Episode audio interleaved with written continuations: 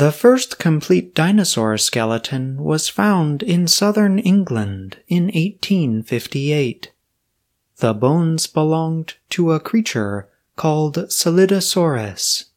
The early British paleontologist Richard Owen incompletely described its body in papers that were published in 1861 and 1863.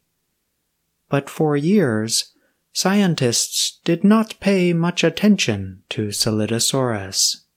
That has now changed. Scientists have recently finished several careful studies of the dinosaur's remains. The findings suggest the creature had an unusual build. University of Cambridge paleontologist David Norman recently published his fourth study on the Scelidosaurus. It appeared in the Zoological Journal of the Linnean Society of London. Norman wrote that this animal was discovered at a crucial time in the history of dinosaur research. He added that until the discovery, dinosaurs had only been known from scraps of bone and some teeth.